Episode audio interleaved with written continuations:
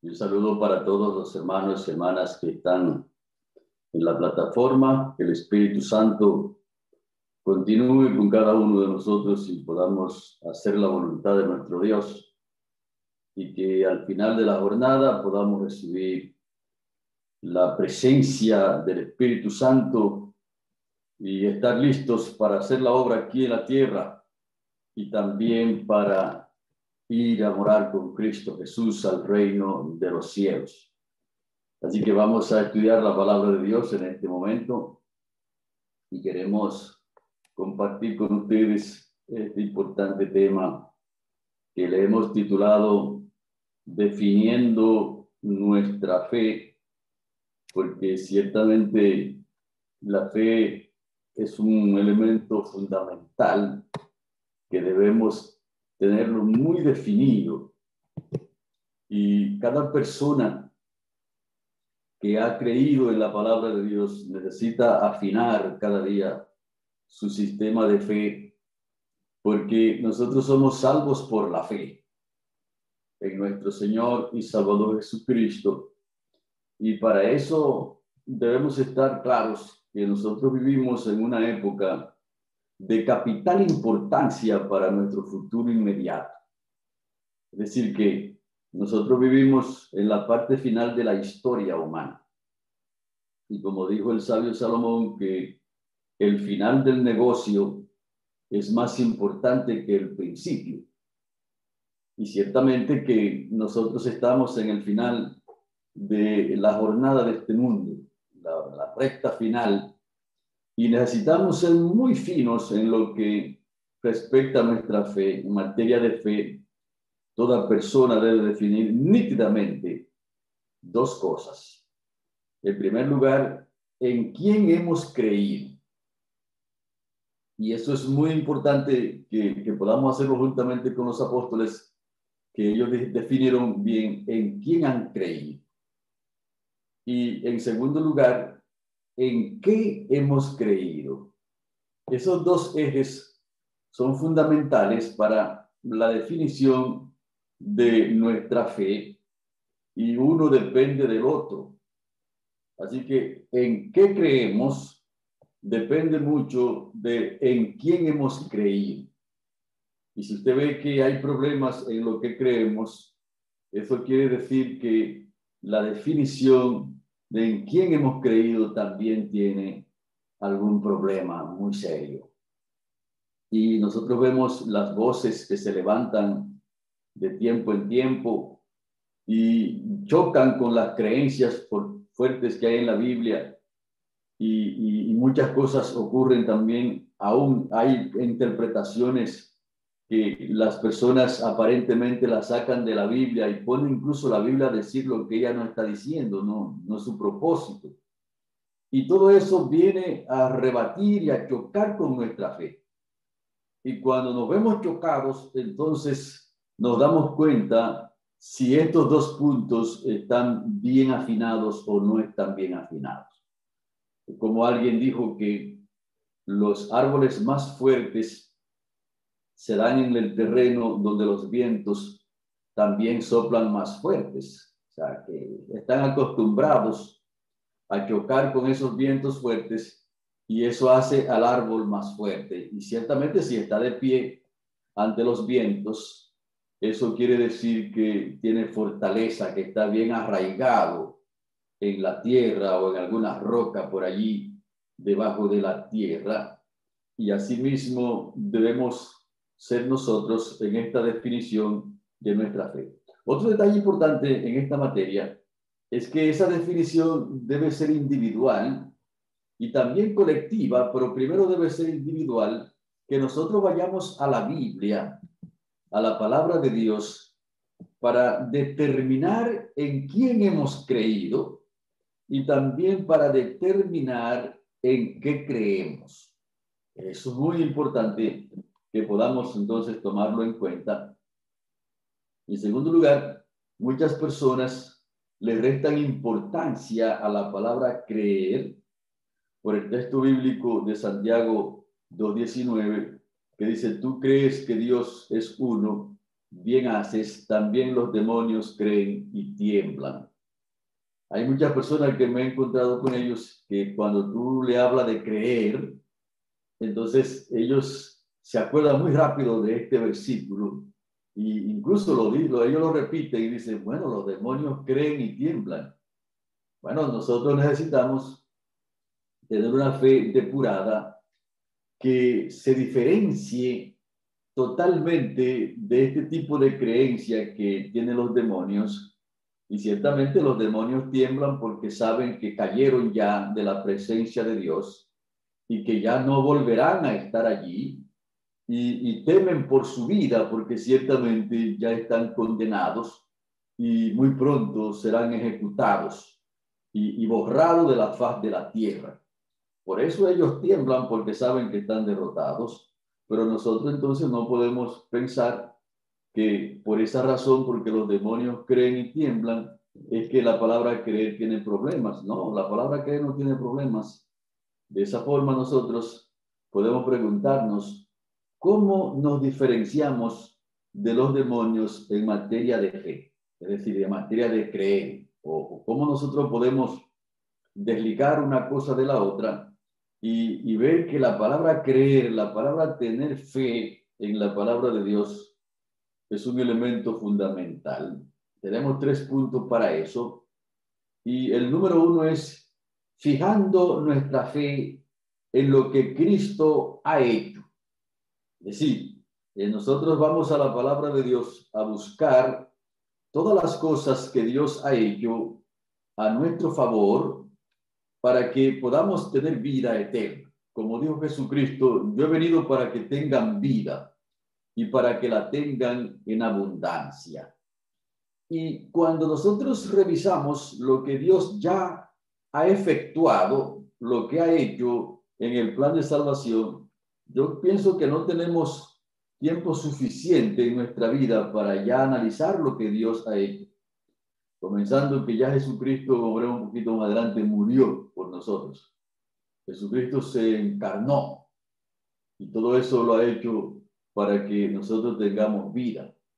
Y, y todo ese proceso que Jesucristo ha cumplido hasta el día de hoy es un asunto que nos lleva a nosotros a fijar nuestra fe allí. Y eso es totalmente distinto a lo que los demonios pueden creer. Y en segundo lugar, fijar nuestra fe también en lo que Cristo está haciendo, no solamente en lo que ha hecho, sino en lo que está haciendo. Y por eso nosotros debemos ser personas que sigamos al Cordero por donde quiera que va. Y entonces ya hemos visto lo que ha hecho y ahora debemos fijarnos en lo que Jesucristo está realizando ahora mismo. Porque Jesucristo vive y reina para siempre.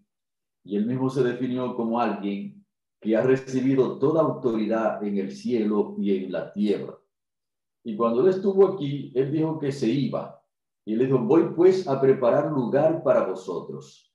Y si me fuere y os prepararé el lugar, vendré otra vez. Lo que quiere decir que Jesucristo no está inactivo.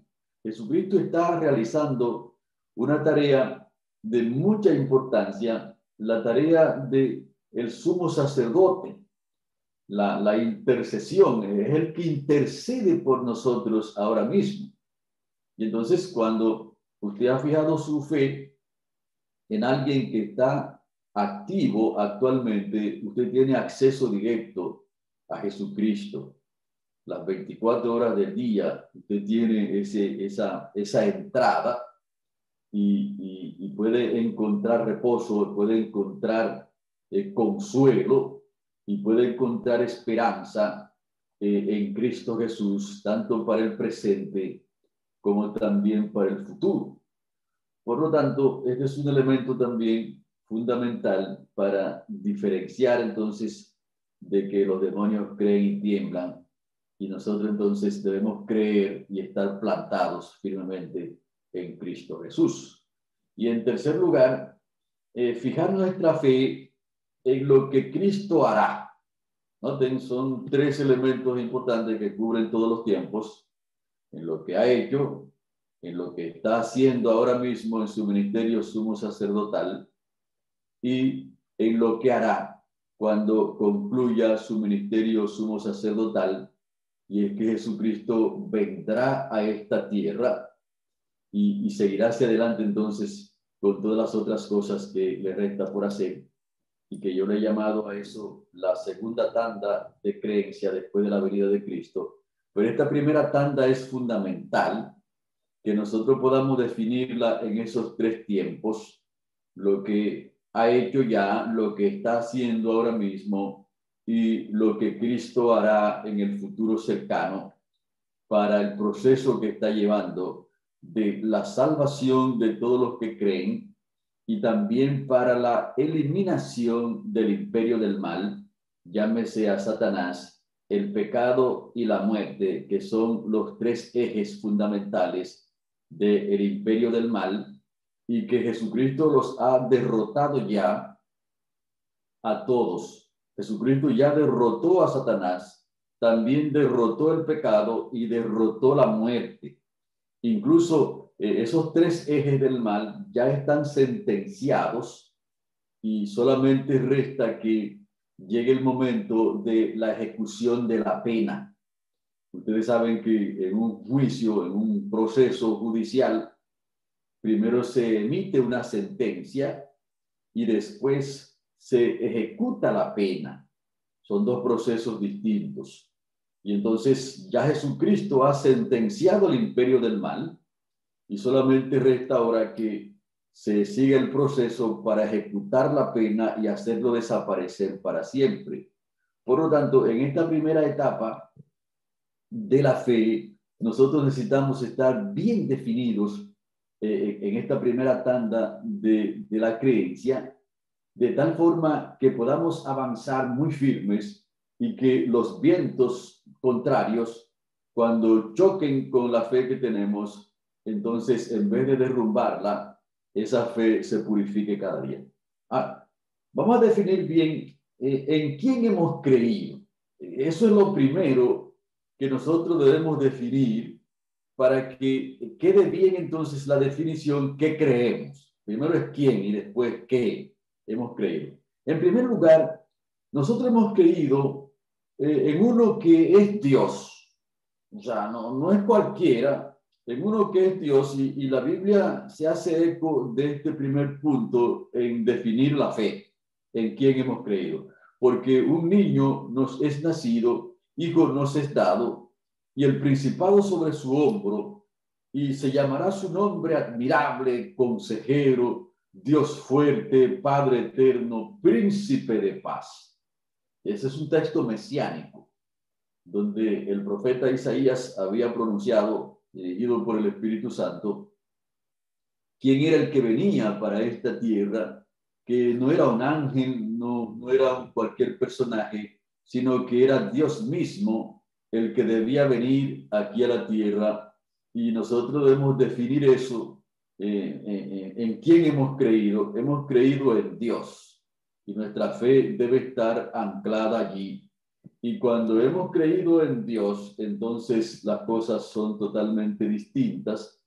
Y el texto sigue diciendo, lo dilatado de su imperio y la paz no tendrá límite sobre el trono de David y sobre su reino, disponiéndolo y confirmándolo en juicio y en justicia desde ahora y para siempre. El, el celo de Jehová de los ejércitos hará esto. Dice que nosotros cuando estamos definiendo en quién hemos creído, es el primer punto. Hemos creído en uno que es Dios, es Dios eterno, que es inconmovible. Y cuando nosotros hemos puesto nuestra fe en ese que es Dios, entonces esa fe también debe ser inconmovible, así también como es Dios. Por eso cuando nosotros vemos las tormentas y los problemas que están viniendo al mundo, y claro que nos pueden afectar, nos podemos ver incluso eh, eh, golpeados y, afligidos en algún momento, pero allí dentro de esa aflicción, nosotros debemos mantener el pensamiento, hemos creído en alguien que es Dios, en aquel que Dios. Y eso entonces le da una fuerza extraordinaria a la fe que, que estamos definiendo. En segundo lugar, para definir en quién hemos creído, el segundo lugar es, eh, hemos creído en el Dios encarnado, no solamente en uno que es Dios, sino que también ese Dios tomó la decisión más grande que se puede tomar, y es que Dios ahora se convierta también en un hombre, y a esto la Biblia le llama el gran misterio. Si leemos 1 Timoteo 3:16, indiscutiblemente grande es el misterio de la piedad. El misterio de la piedad. Dios fue manifestado en carne, justificado en el Espíritu, visto de los ángeles, predicado a los gentiles, creído en el mundo y recibido arriba en gloria. Así que este gran misterio es, poderoso porque hemos puesto nuestra creencia en el Dios encarnado. Y, esto tiene un valor extraordinario porque en esa ruta es que Dios está destruyendo el imperio del mal. Y entonces cuando hemos puesto nuestra fe allí en, aquel que es Dios y en aquel que también se ha encarnado, la estamos poniendo en el lugar correcto y en el lugar donde nadie podrá quitarnos esta esperanza.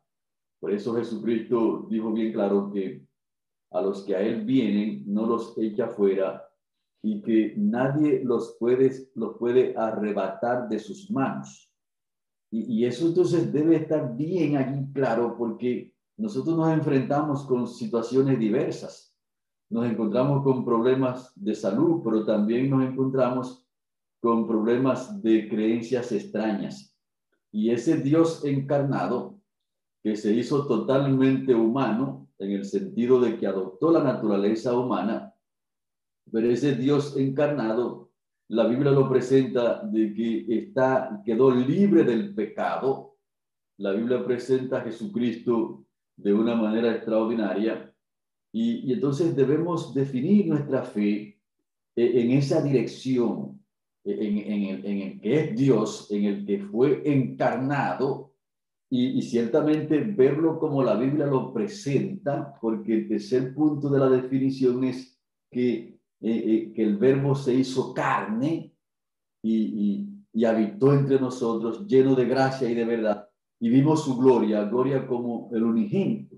Es decir, como Jesucristo es el único, eh, es singular, como lo podemos ver en otras partes, y entonces este tercer punto, definiendo en quién creemos, en aquel que vivió una vida perfecta aquí en la tierra. Isaías dice, se dispuso con los impíos su sepultura, más con los ricos fue en su muerte, aunque nunca hizo maldad, ni hubo engaño en su boca. Es decir, que cuando nosotros estamos definiendo en quién creemos, necesitamos ir como puliendo nuestra fe en Cristo Jesús como el Dios eterno, el Padre eterno, como aquel que se hizo carne y habitó entre nosotros, y como aquel entonces que vivió una vida perfecta.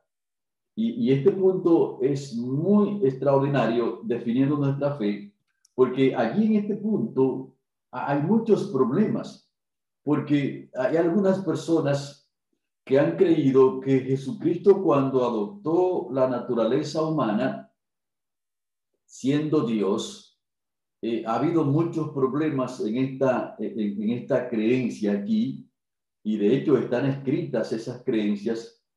Por ejemplo, los antiguos docetas, ellos creían que Jesucristo solamente había adoptado una, como una forma humana, pero que realmente no era humano.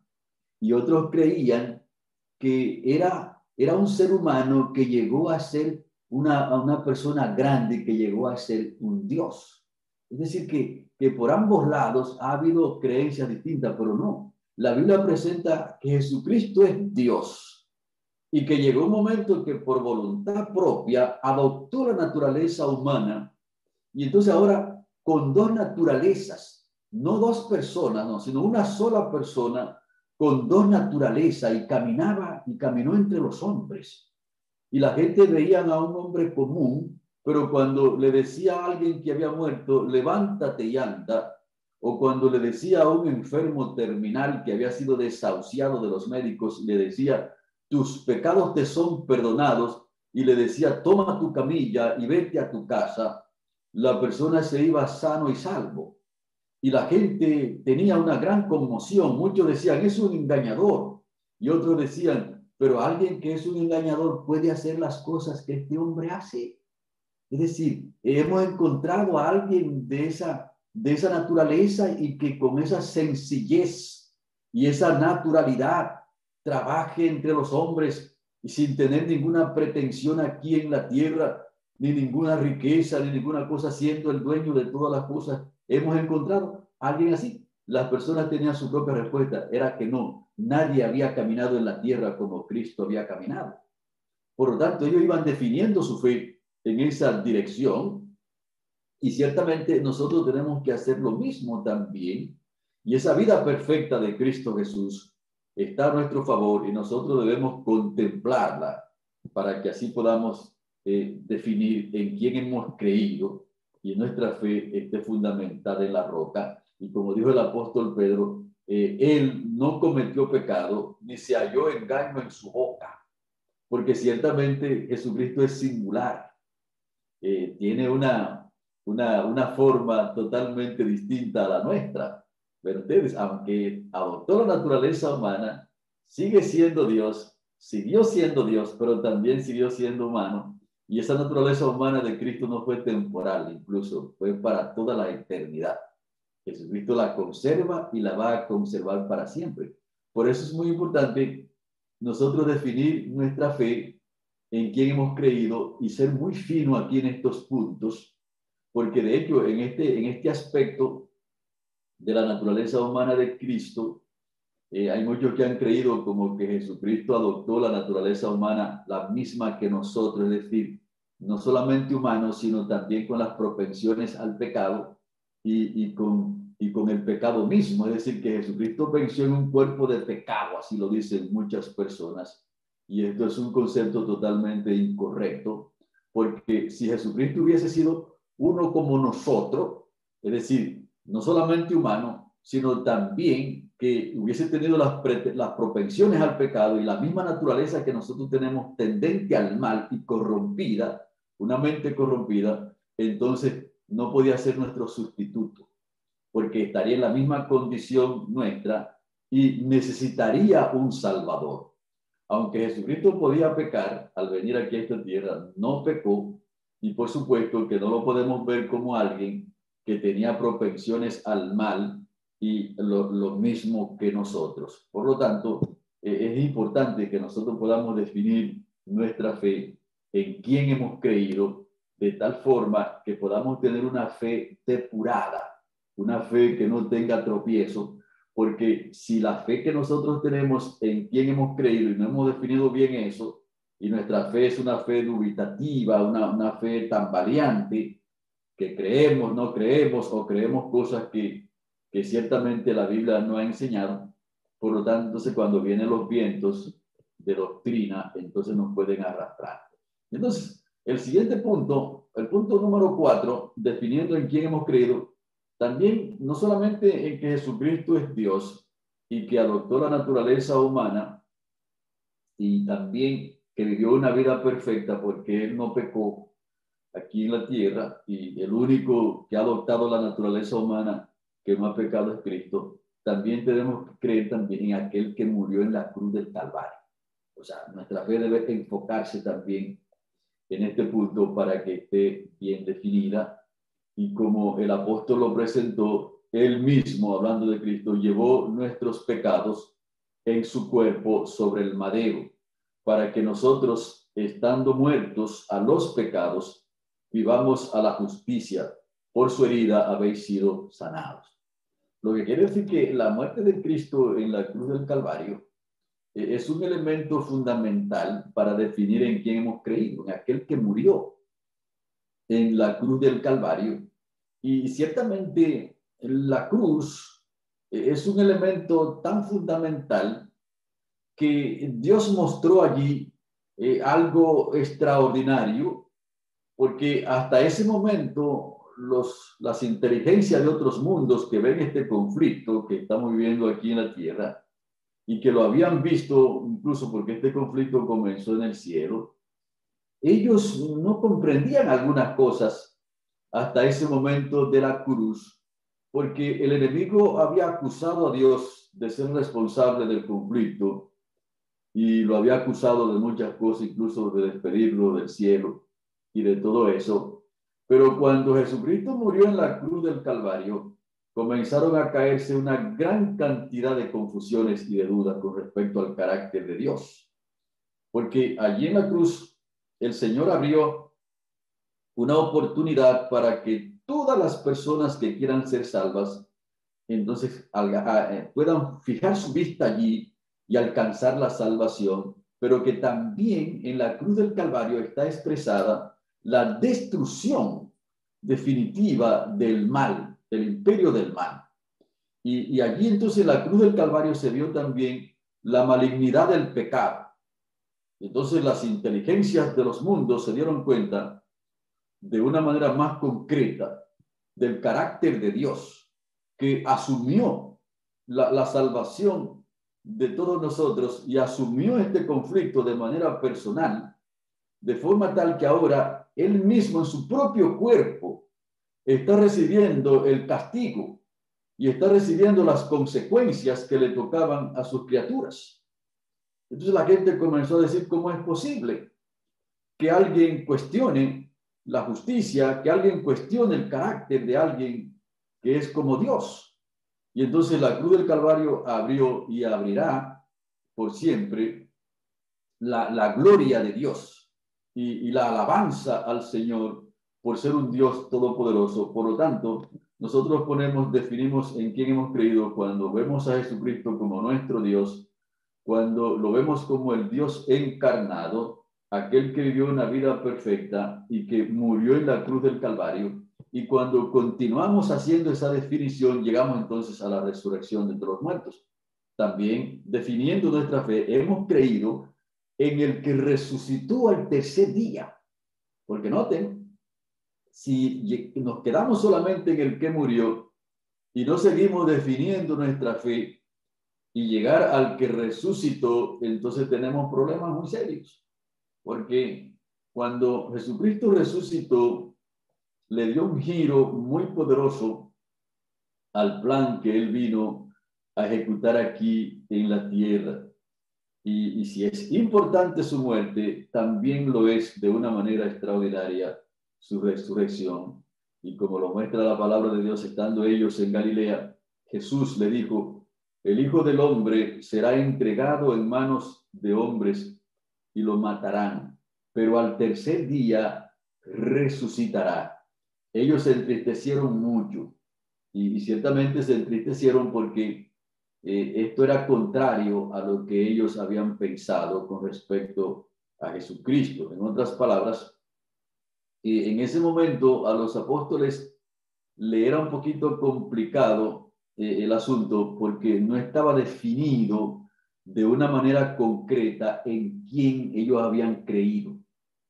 Entonces Jesucristo lo está, lo está, lo está definiendo aquí, le está diciendo, mire, yo voy a ser entregado en manos de hombres pecadores y me van a matar, pero al tercer día yo voy a resucitar. Déjenme decir, hermanos, que, que los apóstoles escuchaban eso y era como si no lo habían escuchado. Por eso ustedes van a ver, si estudian un poquito más adelante el tema de la resurrección, se van a dar cuenta que ellos nunca creyeron eso. Porque cuando Jesucristo murió, el grupo se desbarató y cuando resucitó, hubo que hacer un esfuerzo bastante grande para que ellos pudiesen creer que resucitó. Acuérdense de la gente de Maús, que ellos iban con la cabeza hacia abajo, tristes, y entonces Jesucristo, el resucitado, se le apareció allá y le preguntó, ¿qué ustedes están pensando aquí? Y le dije, tú eres el único que no ha sabido lo que ha ocurrido. ¿De qué cosa? De Jesucristo Nazareno. Y nosotros creíamos que este era el hombre que iba a redimir a Israel pero nuestras autoridades lo han, lo han, lo han matado. Y ahora estamos escuchando otra cosa más terrible por ahí. Y han dicho, las mujeres nos han sobresaltado que ha resucitado. Noten ustedes, O sea, y Jesucristo se le acompañó y hasta que llegaron a la casa, es una historia tremenda. Y entonces se dieron cuenta cuando partió el pan y cuando oró allí que era con el resucitado que ellos estaban hablando. Y hasta salieron corriendo y fue un asunto tremendo. Jesucristo tuvo que hacer cosas muy poderosas para que ellos creyesen en el resucitado. Incluso tuvo que decirle a uno, mira aquí, entra tu mano aquí, pon tu mano aquí en el costado. Y, pidió comida allí para que ellos pudiesen comprender y aceptar que Él había resucitado. Por lo tanto, hermanos, este es un punto de mucha importancia en la definición de nuestra fe, poner nuestra fe en aquel que ha resucitado de entre los muertos. Por eso cuando tenemos nuestra, nuestra fe definida allí en quién hemos creído, nosotros tenemos que aprender a vivir y también aprender a morir. Y cuando nos vemos eh, con la amenaza de la muerte, y, todo ser humano cuando se ve amenazado eh, en la muerte, tiene sentimientos encontrados porque la muerte es un asunto antinatural, nosotros no fuimos creados para morir. Pero cuando hemos definido nuestra fe en Cristo Jesús y aquel que ha resucitado, nosotros decimos Jesucristo vino a esta tierra, Él murió aquí, pero también resucitó. Y como yo he creído en Él, entonces asimismo como Él resucitó, también Él me va a traer de nuevo a la vida. Y por eso es tan importante que nosotros podamos definir nuestra fe en quién hemos creído y entonces estar bien allí anclado. Y el otro punto para definir en quién hemos creído, el punto, eh, el número número cinco, eh, en aquel que intercede en el santuario celestial. Este es el punto seis, en aquel que intercede en el santuario celestial. O yo he creído en el que intercede. Y esto es como dijimos un poquito más atrás, lo que Jesucristo está haciendo ahora. Así que por eso es que la fe se define en lo que Jesucristo ha hecho, en lo que está haciendo y en lo que hará. O sea, eso es lo que esos tres puntos definen nuestra fe. Y entonces estos puntos que estamos presentando aquí, ¿en quién hemos creído? Hemos creído en el que intercede en el santuario celestial. Y, y la palabra de Dios es muy específica en que Jesucristo se sentó a la diestra del Padre. Ahora bien, el punto principal de lo que venimos diciendo es que tenemos tal sumo sacerdote, el cual se sentó a la diestra del trono de la majestad de los cielos. Él es ministro del santuario y de aquel verdadero tabernáculo que levantó el Señor y no el hombre. Así que nuestra fe ahora debe irse hacia allá, hacia aquel que intercede por nosotros y no importa en qué circunstancia estemos viviendo, sea buena o sea mala, entonces podemos mirar allí eh, a Jesucristo y Él nos conoce a nosotros y sabe por qué nosotros estamos pasando y por la situación que estamos pasando. Pero lo importante aquí también es que nosotros podamos conocerlo a Él, saber lo que está haciendo ahora mismo y tener esa gran seguridad y decir, yo tengo un sumo sacerdote en el reino de los cielos y que está ministrando allí, en ese gran lugar. Una vez en una siembra, nosotros, eh, enfatizando este punto, incluso lo, hacíamos como en versos para grabar bien en la mente de las personas eh, este gran punto de, de que nosotros tenemos que poner nuestra fe en aquel que intercede y que necesitamos verlo como, por el ojo de la fe, por supuesto, como si estuviésemos ahí, porque ciertamente Jesucristo está ahí a favor nuestro y, está ahí intercediendo por nosotros y labrando nuestra salvación, administrando la sangre que Él, que él vertió aquí en la cruz del Calvario y Él subió allí con ese sacrificio único para hacer todo el trabajo que nosotros necesitamos para luego pasar a ese gran lugar cuando Él venga en gloria. Y lo hacíamos en verso y uno decía así, yo seguiré al Cordero porque Él me ha salvado, murió en la cruz del Calvario y perdonó mi pecado. se levantó de la tumba como príncipe vencedor y hoy está en el santuario como nuestro mediador. Está en el lugar santísimo como mi abogado defensor, ejecutando la primera fase del juicio investigador. El mundo está tranquilo, reposando en su maldad, sin saber que ya muy pronto la gracia terminará. En la victoria que mi Dios me ha dado, yo por siempre me gozaré, entonando el cántico del Cordero y también el de Moisés.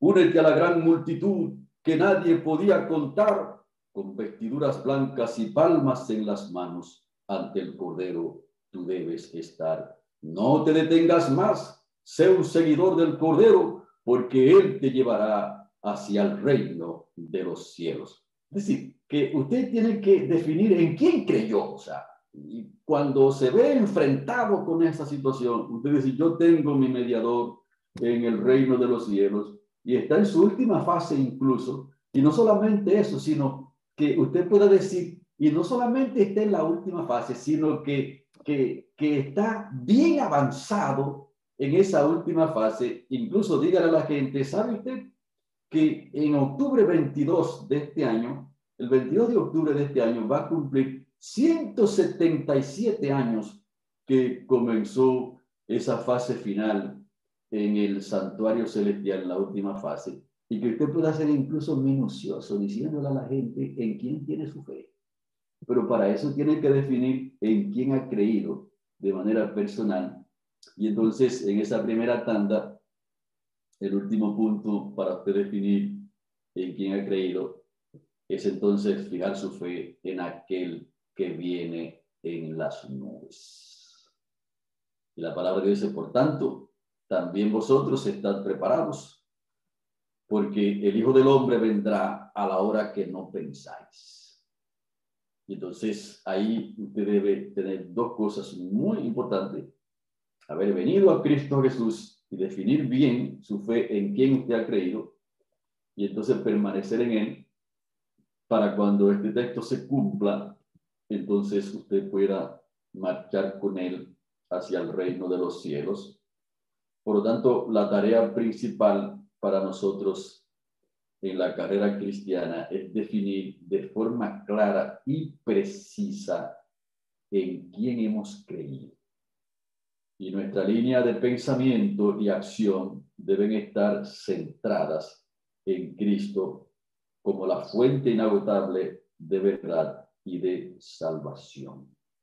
Si nosotros lo hacemos así, entonces hemos visto siete eslabones que definen más allá de toda duda en quién hemos cifrado nuestra confianza.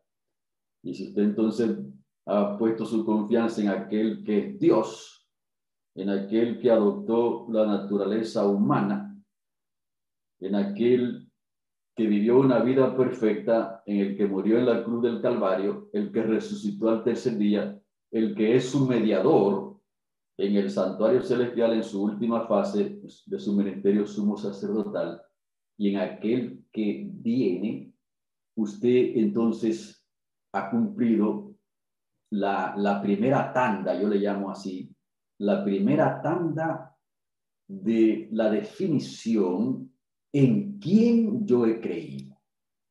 Entonces, si usted lo hace así, eh, si así lo hacemos, se cumplirán en nosotros las palabras de Lucas 20, 18. Todo el que caiga sobre aquella piedra será quebrantado, pero sobre quien ella caiga lo desmenuzará. Y también se cumplirá en usted el otro texto que dice, a cualquiera pues que me oye estas palabras y las pone en práctica, decir, que usted defina bien en quién ha creído, usted está poniendo en práctica la palabra, lo compararé a un hombre y también a una mujer prudente que edificó su casa sobre la roca. Descendió lluvia, vinieron los ríos, soplaron los vientos y golpearon contra aquella casa, pero no cayó porque estaba cimentada sobre la roca. Note que primero hay que caer sobre la roca y luego entonces construir sobre ella, porque el que no ha caído sobre la roca le es imposible construir sobre ella y entonces avanzar en esa dirección hasta que el Señor nos levante de esta tierra y nos lleve al reino de los cielos. Y ahí quisiera hacer una pregunta, ¿cuántos están dispuestos a definir muy bien en quién ha creído? Yo espero que todos, y que al definir en quién hemos creído, eh, podamos avanzar con toda firmeza, con toda devoción en el nombre de Cristo Jesús. Y, y así caminar delante de su presencia con temor y con temblor y en aquel gran día, cuando Cristo venga, nos pueda decir, bien siervo fiel, sobre poco fuiste fiel, sobre mucho te pondré, entra en el gozo de tu Señor. Que el Señor nos siga bendiciendo en esta mañana.